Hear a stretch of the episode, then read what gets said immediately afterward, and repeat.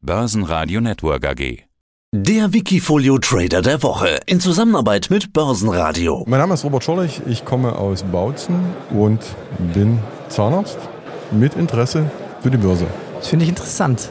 Also bohrst du nach Gold? Nee, du bohrst nach. Nach was bohrst du eigentlich als Zahnarzt? Auf der Arbeit ja und auch an der Börse eventuell. Ja. Ja, so die eine oder andere Goldkrone, die veraltete muss raus. Ne? Was, was machen wir jetzt da rein? Keramik? Zum Beispiel Ja. Kunststofffüllung. Aha. Wir treffen uns hier auf dem Börsentag Dresden. Ich bin überraschend oder fast schon erstaunt, wie voll es hier ist.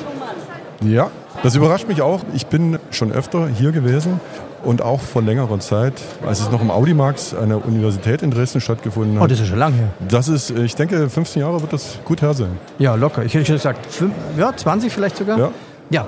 Okay, dein Wikifolio, da geht es um Energie jeglicher Art. Ja, Heißt wirklich jeglicher Art, also die, die auch Drilling bohren, die Öl alles. rauspumpen. Und auch verwandte Branchen, alles, was mit Energie zu tun hat. Wobei ich nicht den Markt komplett abbilde, sondern mir die spannendsten Stories raussuche und dort investiere, sehr konzentriert oft. Ja. Und du bist sehr erfolgreich. Also ich lese mal kurz vor. 446 Prozent seit Auflage. Und das ist erst seit 2020 passiert. Ja. Also ging extrem nach oben. Gratulation. Das schaffen nicht alle. Welche Strategie hast du? Also du hast gesagt, naja, irgendwelche Energiewerte, wenn du 20 gestartet hast, was war denn 20 so deine Startposition, wo du gesagt hast, ja, da war ja auch Corona. Wie war damals die Energielage? Schwierig. Mit dem Ölpreis, der teilweise in negativen Bereich ging, war das schon eine sehr schwierige Lage für die Unternehmen, die in dem Bereich tätig waren. Und das hat man auch an den Aktienkursen gesehen. Gerade die Werte, die ich dort in dem Wikifolio halte, das sind äh, hauptsächlich kanadische Werte gewesen, die Öl und auch Gas produzieren. Ja. Und gerade der Gaspreis hatte eine lange Zeit auf einem sehr niedrigen Niveau. Und die Aktien kamen, es, in den Jahren davor gab es äh, viele Übernahmen, teure Übernahmen, Übernahmen. Und dann sind die Rohstoffpreise gefallen, die Gaspreise.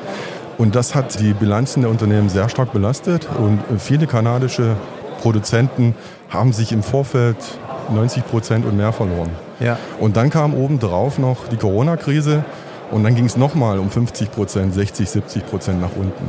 Viele Unternehmen standen mit dem Rücken zur Wand, aber das hat auch Chancen geboten und die habe ich mit dem Wikifolio versucht zu nutzen. Bist du, bist du ein Antizykler? Ja, das kann man so genau, das würde ich unterschreiben. Nach Corona kam der nächste schwarze Schwan, der Ukraine-Krieg. Wie haben sich da die Preise entwickelt? Was ist da passiert? Ja, die waren initial positiv.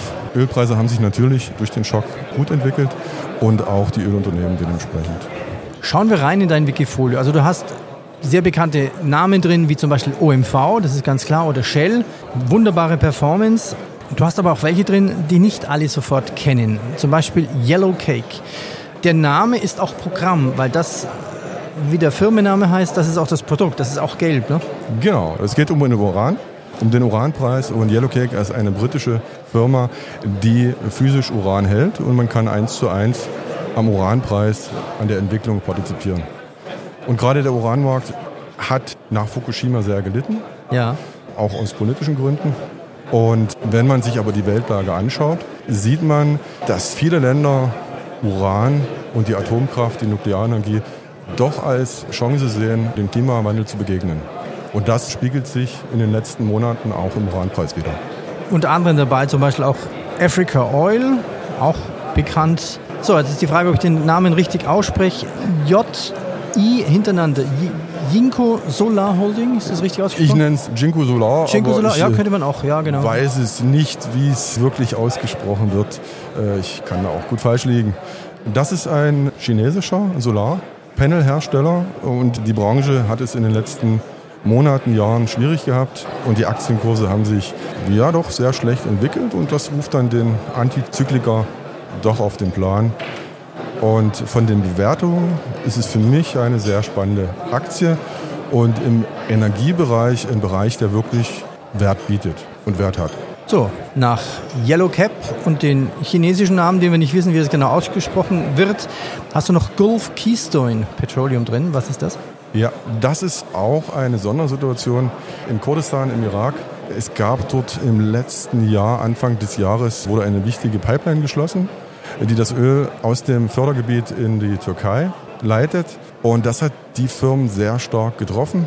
Die Aktienkurse sind sehr stark gefallen. Es gibt aber Aussichten, dass dieses Problem, diese Schließung in den nächsten Monaten behoben werden könnte und die Pipeline wieder öffnet. Und das würde den Aktien doch deutlich gut tun. Vielen Dank für den Einblick in dein Wikifolio. Lass uns noch mal schnell die Top-Performer anschauen. Ganz oben PO Exploration, fast 300 Prozent, wenn man großzügig aufrundet, 282. Dann ARC Resource 280 und dann Canadian Natural Resources 176 Prozent Performance. Ganz kurz, was machen diese drei? Das sind alles kanadische Werte, die sich mit der Öl- und der Gasförderung beschäftigen. Und gerade Canadian Natural Resources, Canadian Natural Resources ist ein sehr großer Ölproduzent, der aber gar nicht so bekannt ist. Vielen Dank für den Einblick. Ja, und wer jetzt Interesse hat, MAI Energy Selection.